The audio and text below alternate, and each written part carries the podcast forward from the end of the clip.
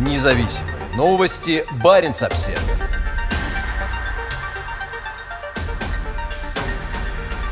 Губернатор Мурманской области заявил о необходимости реновации базы подлодок шпионов.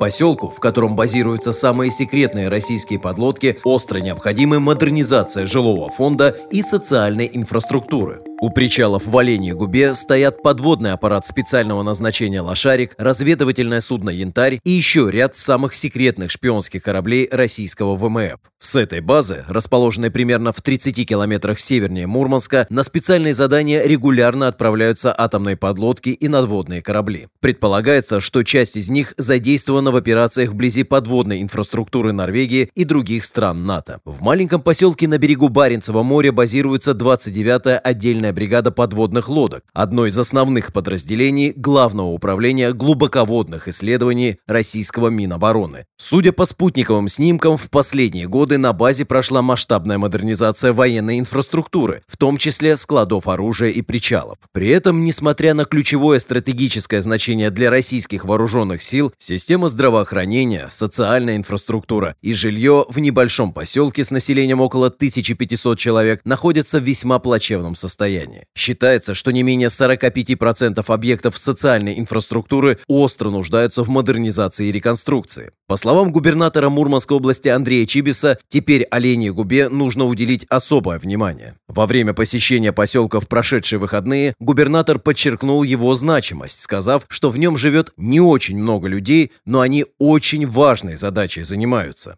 Поселок нашей стране дал 19 героев Советского Союза и Российской Федерации, сказал Чибис. Он дал ясно понять, что они заслуживают лучших условий жизни. Поездка губернатора в выходные также включала посещение Полярного, Гаджиева и Снежногорска. На повестке дня были вопросы здравоохранения и жилья. Всех отраслевых коллег, министров, вице-губернаторов прошу особое внимание обращать на ситуацию в наших ЗАТО, сказал Чибис. Мурманский губернатор сделал своим главным лозунгом на севере жить, а первоочередной задачей – развитие городской среды, в том числе во многочисленных закрытых военных городах региона. Чибис не удовлетворился увиденным во время поездки в ЗАТО и предупредил муниципальных чиновников, что региональные власти усилят свой контроль. Проверки будут проходить в том числе и без предварительного уведомления. На Кольском полуострове находятся 23 населенных пункта, в которых базируются военные. В них проживает более 152 тысяч человек. Это 20% населения региона.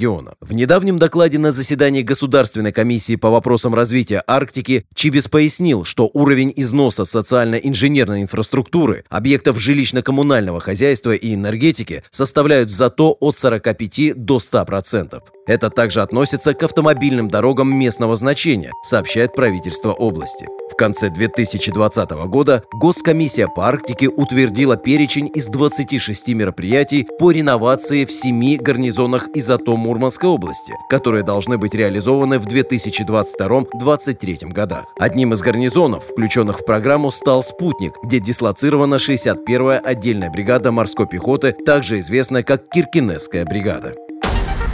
Независимые новости. Барин обседный.